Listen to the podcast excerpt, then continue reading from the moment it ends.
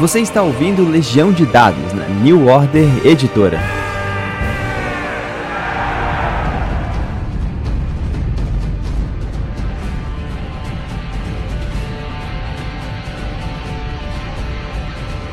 Saudações, narradores e jogadores. Meu nome é Pedro Borges e essa é a Legião de Dados, seu intervalo da vida real para falar sobre RPG.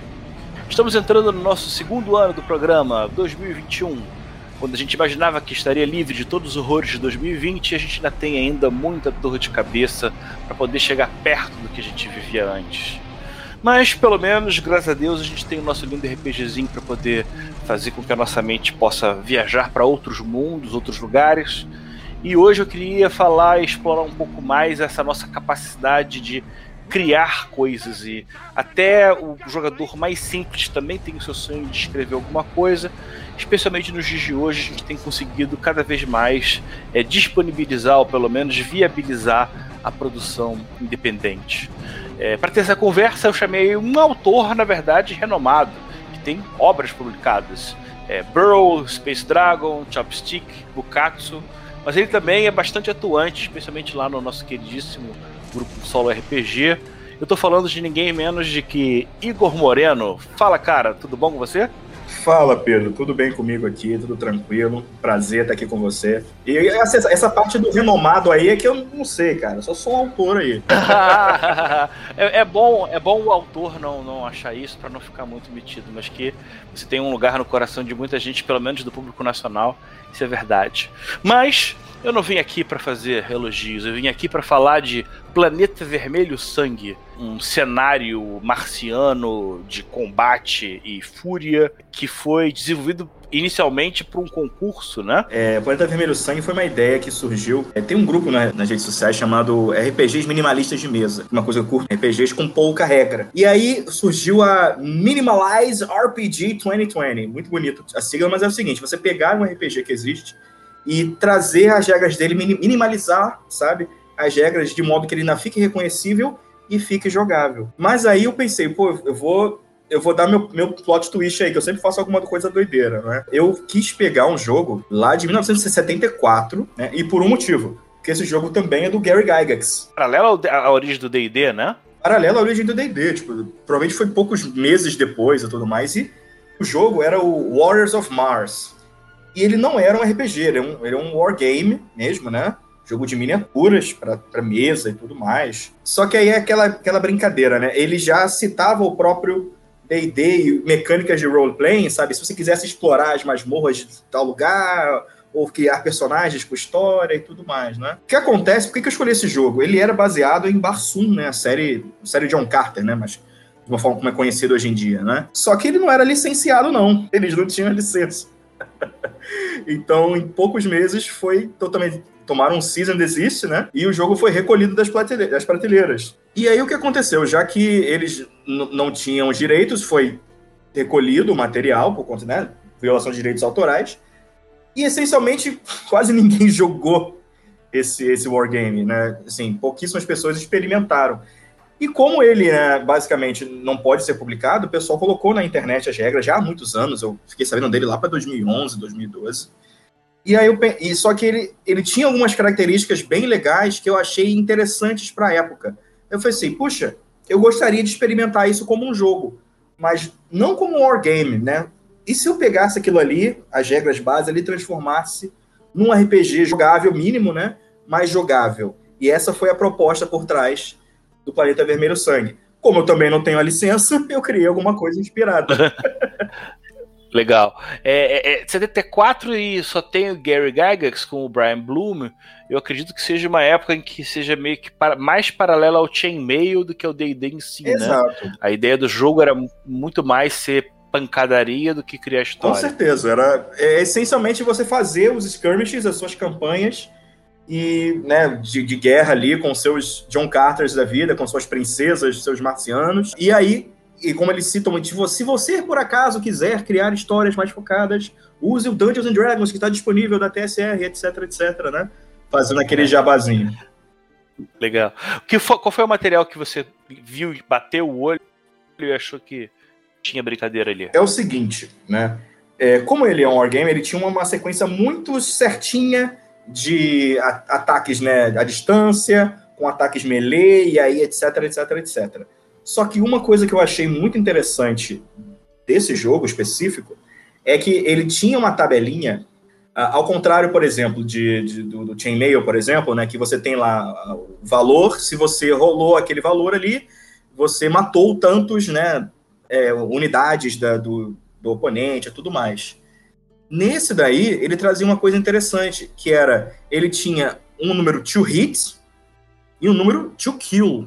Então, ele tinha uma certa, já tinha uma evoluçãozinha do, da, do conceito aí, que é, pode ser que você só acerte, né? Pode ser que você erre, claro, né? Mas pode ser que você acerte o oponente e cause ferimento, ou pode ser que você acerte de uma vez só e mate logo o, o monstro ou o oponente e acabe com ele de vez, que tem muito a ver com um cenário, né? Uma parada mais bárbara, né? Umas lutas mais brutais, assim.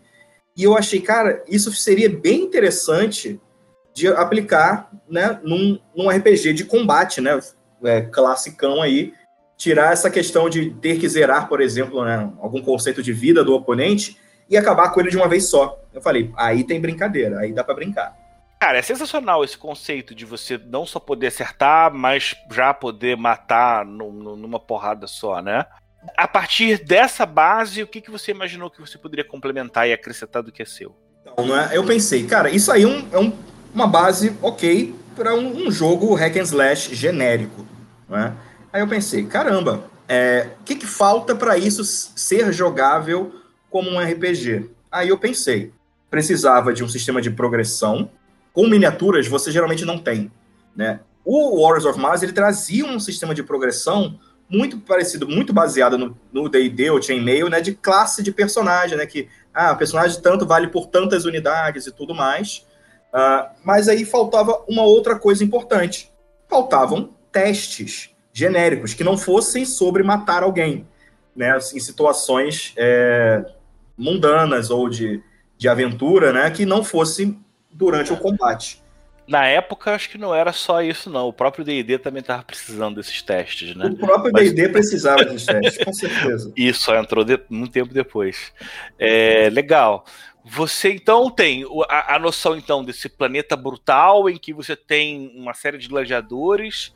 É, é, é interessante como é que Barson ele tem uma influência muito grande no Dark Sun e as pessoas não, não falam muito disso, né? Pois é, cara. Eu, eu, eu não sei dizer se é uma questão daqui, por exemplo, né, do Brasil e tal, que talvez a série não seja tão conhecida assim. É, é visível, é visível essa, essa influência, é uma coisa que. São uma, uma série, por, exemplo, por causa do Space Dragon, é uma série que eu sempre curti, por exemplo, né? Tem um tema marciano e tudo mais, é uma inspiração é, também, né? Mas eu não vejo realmente essa associação. Legal. Cara, eu não, eu não preciso, não, não, consigo me aguentar mais, eu tenho que se perguntar. Um dos, dos, diferenciais mais legais do Planeta Vermelho Sangue são a utilização de um termo, de um, de um idioma próprio, que eu achei muito uma assinatura, uma coisa muito tem a sua cara, muito legal. Como é que entrou essa parte da, da, da história? Isso foi, foi, foi interessante, porque eu, eu escrevi o jogo todo, escrevi o texto, fiz meus testes, né, vi se estava funcionando e tudo mais. Ao terminar, escrevi o texto, né? Como se faz normalmente. Aí eu pensei, caramba, é, eu posso, assim, eu, eu não coloquei cenário, né? Não, não expliquei o cenário, é, assim, um capítulo de cenário. Esse é o cenário. Eu vou explicando de acordo com as regras vão aparecendo, né? E eu tenho um parágrafo no começo, que é o cenário. Mas eu pensei, como é que, como é que eu torno isso aqui diferente, é, atrativo e imersivo ali dentro, né? Aí eu pensei, caramba, e se eu tiver um termo para cada uma das uh, dos elementos de jogo? Eu, eu comecei pensando nas regras mesmo, sabe? Eu tenho lá o, o ataque mortal, a defesa, a esquiva e tudo mais. Como é que os nativos desse planeta chamariam esses termos? Então, ao aprender esses termos, você está tá aprendendo a falar como eles, claro. Né? Fictício é. idioma não é, não é nada além dessas palavras. Mas aí, durante o texto, você já vai entrando no clima, né, pronunciando essas palavras mais áridas, Zotak, Zunak, Matachá. E aí você vai pegando Isso me lembrou muito Klingon, né? Eu, eu acho Exatamente que tem, isso. tem toda uma pegada que acaba acrescentando muito e, e, e, e, sem perder a naturalidade, né?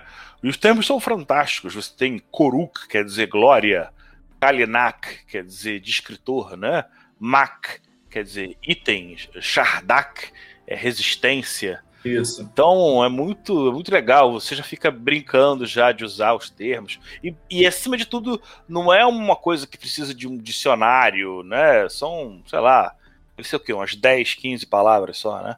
É, cara, até um pouco mais, são umas 20 e poucas, chega a 30, assim. Só que muito é, é, é pouquíssima coisa, sabe? A Shardak, ah, beleza, aprendi que é isso, né? Uhum. Ah, aprendi que é resistência. Aí você vem, Mac, ah, um item, né? E algumas são derivadas. Por exemplo, né? É, ac é alguma coisa que vem de alguma coisa. Então, por exemplo, um item se chama Mac. Agora, você usar um item, você usar uma interação, é uma macaque. Sabe? Então você vai pegando a, a brincadeira ali e tudo mais. É pra, é É, dar um né? colorido Sensacional. mesmo. E vamos lá, vamos falar então um básico dos testes para a gente poder entender já, né? Ele usa um sistema que usa dois dados, né? Um pouco como Uhum. um contra o outro, né? É isso aí. Então, como eu falei, eu, eu precisava de alguma coisa que servisse para testes, né? né eu, eu cha- eu chamei de provações, as KATAK, né? Que fosse é, fora do combate. Eu me apropriei de um outro sisteminha dentro do jogo, que era basicamente o sistema de, de missile attacks, né? Tipo, de lança, arcos, etc. Sempre nesse- nesses jogos aí, estilo chainmail, etc., tinha um sisteminha diferente, por causa de ângulo e parada toda. Então eu, eu reaproveitei esse sistema e fiz o seguinte: você rola dois dados. Se o segundo dado for maior, né, igual ou maior do que o primeiro, você teve sucesso. Né? E aí qualquer é, modificador que se que, que entrasse ali, né, é um, é um modificador para o primeiro dado. Então, por exemplo, se você tem um descritor, um Kalinak, né, alguma é, uma coisa simples, né, tipo forte, é, impiedoso ou veloz, etc. Se aquilo ali te ajudaria, diminui um, diminui um, um ponto, né? Se você tem um item, ele, ele diminui também. E se você descreveu, tipo assim, né? Se você entrou realmente no clima do jogo e descreveu de forma gloriosa a sua ação, sabe? Como se você estivesse escrevendo uma novel mesmo, um conto ali, você ganha menos um também. Por aí vai.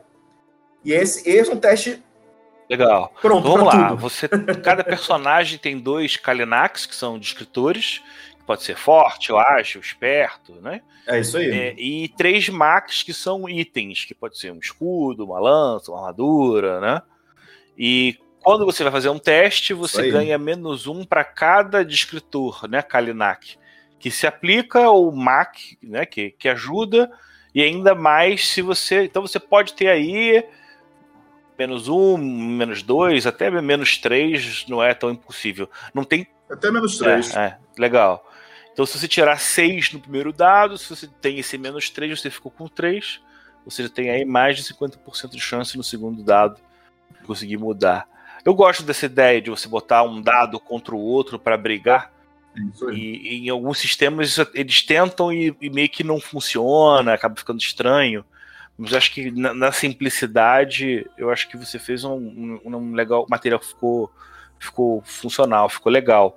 Mas não são só esses modificadores, né? Você também tem um pouco de, de dificuldade, alguma coisa que ah, é, pode vir até dar um, um bônus no primeiro dado, né? Pode ser uma penalidade por essas características do personagem, mas o mestre pode colocar mais um ou mais dois, dependendo do, do, do que, que ele está tentando fazer, é isso? Exatamente, né? Então, se você está fazendo uma coisa que as chances são muito poucas, né? Quero pular um precipício muito grande, ou, eu, ou, ou você, por exemplo, você tem um descritor ali, só que um descritor negativo, você está ferido, você está doente, alguma coisa assim, dá para colocar um modificador, né? É, positivo ali, né? Aumentar o valor do dado de forma que fique talvez difícil, até quase impossível você conseguir aquele teste, né?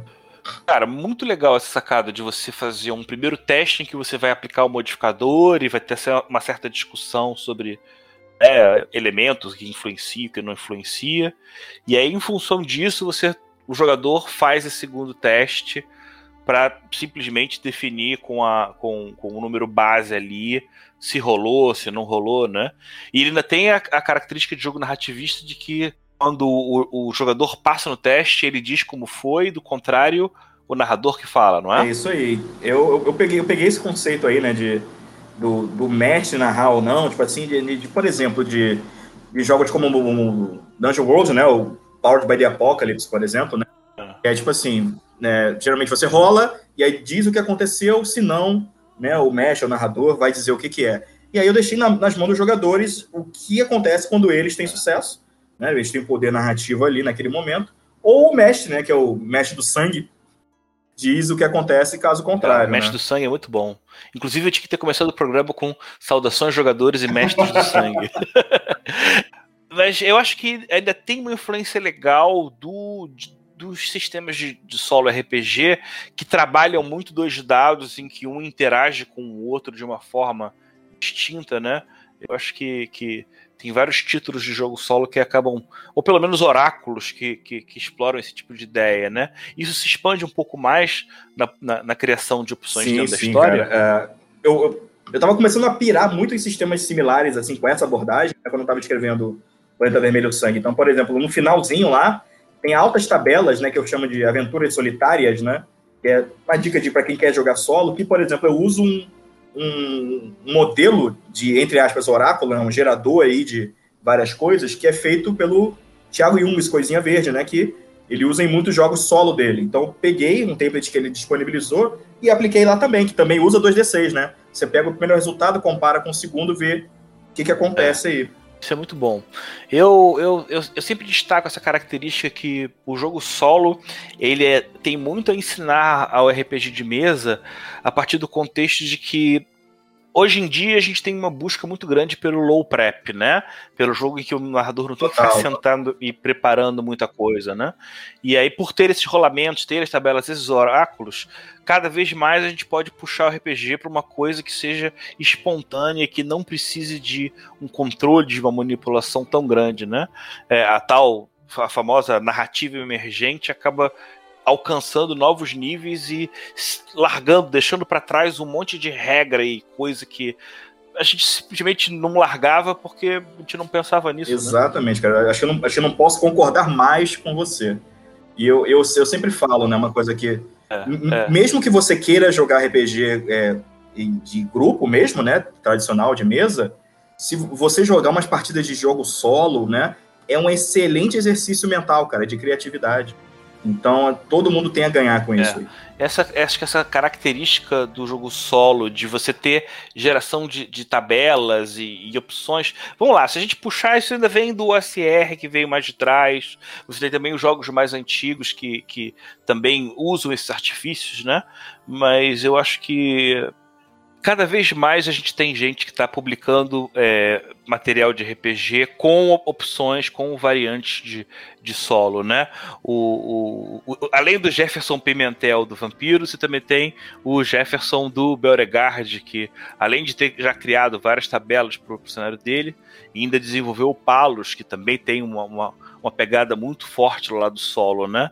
Você acha que isso é, é, é, é muito uma influência grande do grupo solo que parece que é o primeiro grupo que verdadeiramente está se apresentando como um canal grande de desenvolvimento. Tem bastante da influência do, do grupo. Porque, cara, é um grupo que é muito positivo, a galera, a galera tá, tá lá para apoiar o desenvolvimento mesmo, cara, para você chegar, para você não só desenvolver, para você jogar principalmente. Né? Você coloca um joguinho lá, a galera já posta o que, que jogou, testou, te dá feedback e tudo mais. E a, questão de que a gente não pode negar que 2020 foi muito complicado para se jogar RPG de grupo, não é? Né? A, to, toda a questão de não ser seguro jogar presencialmente, a, você ter dificuldades ou não se adaptar ao jogo online, né, com plataformas digitais. E acho que o jogo solo, como já estava vindo, né, como já estava crescendo em popularidade, uh, e acho que ajudou nisso, né? A galera começou também a ter mais tempo de criar, de experimentar. E aí eu acho que você não colocar uh, é, opções solo no seu jogo, simplesmente você está tirando um conteúdo que você poderia ter. É, geralmente só agrega. É, é, não vejo uma é. situação em que ter um jogo solo seria detrimental ao processo. E, e, acima de tudo, um, são conjuntos de regras tão simples, que são basicamente só tabelas, mas que ao mesmo tempo te ajudam a compreender a sociedade, ajudam a compreender como é aquele universo de uma forma não linear de livro, que a gente cada vez mais o RPG parece estar se afastando disso, né? O RPG antigamente ele puxava mais para uma enciclopédia, Verdade. um mundo alternativo, E hoje ele é só um conjunto de mecânicas na qual você vai perceber o universo pela mecânica e não por um texto enorme que alguém escreveu e muita gente não vai ter interesse de ouvir. Né? Exatamente. Mas, cara, vamos falar aqui do, do, do universo, né? Pra dar, essa, essas tabelas são muito boas, né? Quem que são os Moruks? Quem são os, os figurões do planeta vermelho? Moruk. Tem uns nomes, uns títulos específicos, mas como é que é isso? Basicamente, o planeta vermelho sangue ele foi pensado para ser o quê? Vamos dizer assim, mas sem esse nome. Então, para ser um planeta Marte, né? É um planeta vermelho, desértico, é. mas sem o nome, naturalmente, né? Então, eu, eu, eu criei uma, uma personagem, né? Eu não explico quase nada sobre ela, que é a Inik Pakorum, que é a rainha das muitas mortes. Essa rainha das muitas mortes, né? Ela governa virtualmente aí o planeta inteiro e os Moruk, né? Os Morucos são os personagens, né? São todos súditos da rainha das muitas mortes. Então, todos ali basicamente vivem numa uma situação de sobrevivência num planeta que é deserto, a comida é escassa, a água é pouca e tudo mais. E como é que você sobrevive? Como é que você é, progride na vida né, no planeta Vermelho Sangue? Você geralmente passa a se aventurar para conseguir glória não é, não é um, um RPG OSR clássico de masmorra que você está atrás de dinheiro. Você está atrás de glória. Você quer matar inimigos poderosos, monstros poderosos, lutar nas akashas, nas arenas, para provar o seu valor e acabar progredindo na vida, né? E seguindo aí a, a progressão. E é uma parada que eu boto como objetivo final de todos, né? É tipo assim, se você atingir o seu nível de glória, nível de glória é essencialmente o nível do personagem aqui, né? Quando você atinge o máximo de nível de glória, a própria rainha te desafia para uma, uma batalha até a morte, sabe? Maneiro. Aí entra na arena, entra é na arena e vai pro pau também. muito bom, muito bom. E tem uma relação interessante também com os níveis é, com a, associação aos personagens é anteriores, né? Você já colocou no design do jogo a inserção, o fato de que você vai morrer muito personagem e ainda assim o jogador vai continuar alguma Exatamente coisa, né? Isso. eu, eu pensei, cara, esse, esse, jogo aqui vai ser brutal, a galera vai morrer. Então, como é, que eu, como é que eu insiro isso dentro do jogo de forma imersiva? Uh, eu não queria que ele fosse um jogo injusto, não é? Que é simplesmente, ah, rolou o dado ruim e morreu, né? Não seria muito interessante. Ter essa característica de morrer com uma porrada só, ela funciona contra o ela jogador funciona também? contra o jogador também. Então, isso a favor do jogador é ótimo. É. Contra ele pode ser extremamente frustrante. Porque ele acaba, às vezes, não fazendo nada e morreu, não é? Ok, existem jogos que isso pode acontecer e tudo mais, beleza, mas a proposta aqui que eu quis fazer é o seguinte: se o jogador vai morrer, ele pode escolher como que ele vai morrer, entre, entre aspas, não é? Porque você. Vamos dizer que começou um combate, né? Existe a, a dominação, a mata-chá, é, que é tipo o grupo que está atacando. Uh, e aí, aí também que já, já, entra um pouquinho das raízes solo do jogo, né? Que o, o grupo escolhe quem está atacando. Não necessariamente todos precisam atacar e tudo mais, enfim, mas é um detalhe mais técnico. Que aí o lance é: ou você, ou você tenta matar o cara de uma vez só, é, fazer, uma, fazer um ataque mortal, ou você tenta, sabe, dar um ataque mais preciso, mas sem se expor muita coisa. E aí, igualmente, quando você está defendendo, você pode fazer um contragolpe, se expondo, podendo morrer ali, ou você se esquiva, né? Você, aí, essencialmente, você não pode morrer automaticamente, mas aí você também, você não consegue dar o contragolpe no inimigo e tudo mais.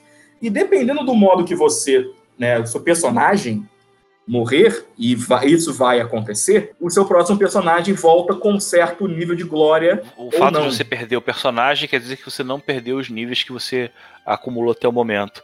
Você disse que o jogador é que descreve como é que o próprio personagem dele é, exatamente. Morre, assim, a descrição é, é, dele, ele pode dizer como quiser e tudo mais. Só que tem, né? Por que, que o nome da, da, da rainha é a Rainha das Muitas Mortes? Porque existe um sistema, não é um sistema de casta, mas é um sistema de honra ali que são as muitas mortes é o seguinte: se você morrer de forma gloriosa. Isso é bem legal. O próximo personagem, ou seja, se você tentou fazer um contragolpe, você foi tentar matar uma besta, sabe, direto e tudo mais, e acabou morrendo, o próximo personagem vai ter o mesmo valor de glória desse atual. Porque você manteve ali a tradição. Se você morreu, se você morreu por ferimento, sabe? Você lutou bem, tá, tá ali e tal, mas morreu por ferimento, assim, é. é mais ou menos uma morte honrada, né? Não uma morte gloriosa. E aí você recebe metade. Você tá ali, fez a sua parte, mas não foi um grande herói. Agora, se você morreu de forma covarde, que é tentando fugir de uma de uma luta e tudo mais, cometendo um ato desonrado na luta e tudo mais, aí você volta com zero de glória. O seu próximo personagem vai chegar zerado, não é nem nível 1, ele chega nível zero. Ele chega, ele chega funil. Cara, é, eu preciso voltar para algumas dessas belas, porque os nomes, as ideias, acho que é, é, instiga muito, né? O que, que, são os colossos? Tem uma lista aqui fantástica: dragão morto, cobra colossal, titã de ferro. Então, é eu pensei, caramba, né? Como, como é que eu vou dar detalhes do cenário sem precisar escrever um capítulo para isso, né? E esse foi um dos, uma das maneiras que eu encontrei que foi usar essas tabelas para você, para dar detalhes da, dos diferentes aspectos do cenário. Por exemplo, né, Moruk, que são personagens. Você vai desde habitantes das ruas, então você sabe ali que tem, né, o pessoal que vive nas ruas, até ali põe comerciantes, então você sabe que tem comércio, tem, tem, tem aventureiros, lutadores de arena, e aí que nos figurões, por exemplo, né, que você vê, ah, então tem um grão-vizir, tem palácios, tem governadores, né, e por aí vai. E nos Murak, nos, nos, nos, nos monstros, né? O que, que eu botei? Eu botei ideias. É, geralmente é um, é um bicho com uma característica diferente, mas que traz aquela tensão, né? Tipo, é. desde vermes inconvenientes, né? Que é o lagarto branco, a cobra vermelha. Aí vem feras, aí vem feras perigosas, feras mortais, feras hediondas. Aí eu, aí eu apelei pro Colosso aqui, tipo Shadow of the Colossus mesmo. Né? O titã de ferro, 30 metros de é. altura, é, sei lá. É. No livro você tem, para quem não pôde visualizar ainda, o seguinte: você tem três colunas na qual você tem dois dados e pra, dependendo do resultado do primeiro dado, você tem seis opções diferentes, né? Então você acaba tendo um grupo grande de, de opções. É, a primeira coluna são de personagens, são desde status social até a condição né, de vida presente. A segunda coluna são os monstros que eles podem ser enfrentados.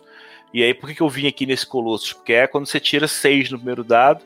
E aí, as seis opções dentro desses seis do Colossus é que tem essas coisas insanas que eu tô lendo aqui. E a terceira coluna é a coluna de lugares, né? É isso aí.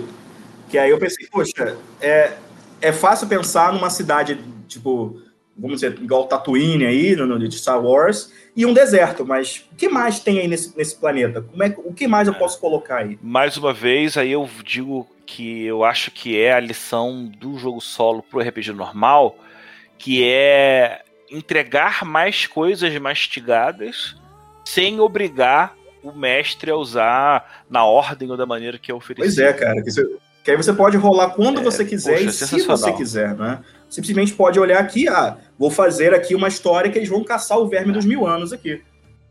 Pronto, já tem uma, uma ideia. Plot, né? E aí, se você tem um encontro com um personagem randômico, você pode ou já pré-definir o primeiro valor do dado para ter um status já meio que distribuído, mas ainda assim você pode usar, né? São dois dados que você pode brincar às vezes, dependendo até fazer uma versão com, com vantagem, com desvantagem. Eu tenho certeza que vai dar para dá para ficar uma brincadeira legal, boa mesmo. E isso é só o finalzinho do, do, do livro.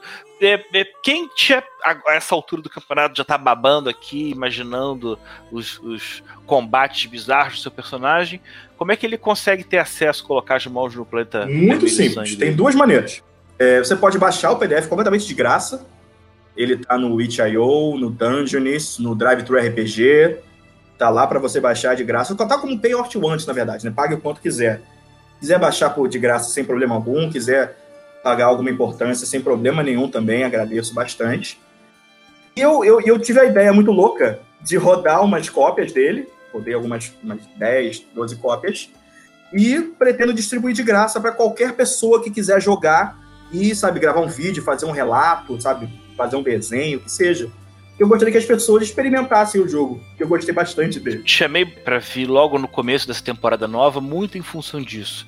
Eu acho que cada vez mais o mercado nacional está adquirindo características próprias. Isso acontece lá fora também, mas a diferente. E está sendo muito positivo justamente essa troca de informações. Né? Quando a gente tem esse, esse número muito crescente de mini-jogos, de joguinhos, e que um testa o outro, um mexe, ajuda, acaba criando um sedimento para um mercado que tem um potencial para crescer cada vez mais. Né? Igor, o que, que falta mais que você acredita que não pode faltar na apresentação do Planeta Vermelho Sangue. A gente tem um dicionário dos termos, a gente tem as tabelas, é, apesar de ter de serem 28 páginas, existe parte de, de exemplo. Eu acho, acho que é importante né, falar que é o seguinte: ele é um jogo de jam, né, de um concurso, de uma brincadeira de criação de jogos.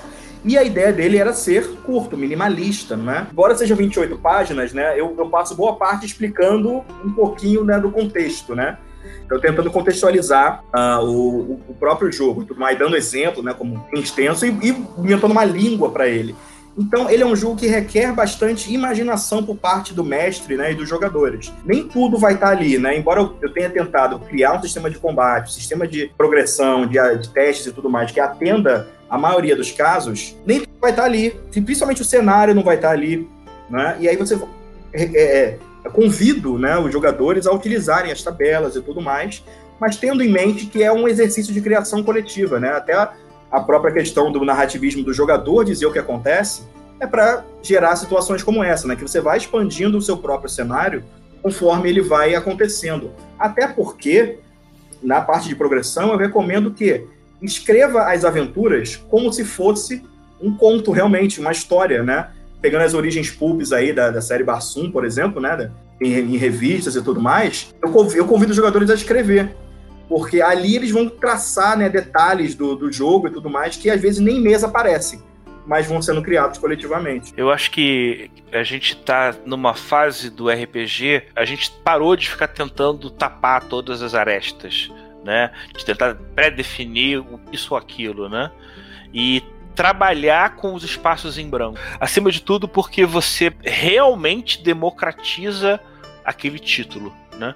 Se cada vez mais a gente está jogando mais jogos diferentes, esses jogos precisam ser cada vez mais simples e completáveis, assim, sem dever de casa. É isso mesmo. E até porque você, você acaba imprimindo a sua própria personalidade naquele jogo ali. Eu vou jogar o Planeta Vermelho Sangue talvez um pouco diferente de você. A proposta é a mesma da forma como eu vou abordar aquilo ali depende muito do que eu, meus jogadores, da minha intenção solo ali e tudo mais. Então, realmente democratiza o acesso a, essa, a esses jogos. Cara, sensacional. Eu queria agradecer mais uma vez. A gente ainda vai conversar outras vezes sobre mais assuntos, mas essa hoje foi a conversa sobre Planeta Vermelho Sangue, um jogo brutal de glória e conquista, escrito pelo nosso queridíssimo Igor Moreno. Cara, mais algum trabalho, alguma divulgação, alguma coisa? É sempre, sempre um prazer, Pedro. É, bater esse papo é muito legal, né? Poder mostrar para o pessoal aí, para os nossos ouvintes, é, os jogos que estão aparecendo aí e tudo mais, né? E eu, eu convido vocês a darem uma olhada no meu canal no YouTube. Vocês podem achar King of the Milho, é um canal que eu estou retomando agora, né? Uh, e aí lá eu estou começando a falar mais dos meus jogos, falando sobre desenvolvimento também, fazendo gameplays de alguns jogos, seja tabletop, seja digital e tudo mais. E aí eu convido vocês a procurar o canal aí. Sensacional. Cara, mais uma vez, obrigado pela sua presença. E a você que está ouvindo a gente até agora, eu agradeço de novo a companhia de vocês. Valeu todo mundo. Tchau. Você ouviu Legião de Dados na New Order Editora. Esse programa foi gravado e editado por Barcelos Taverneiro, diretamente da Taverna do Arcano.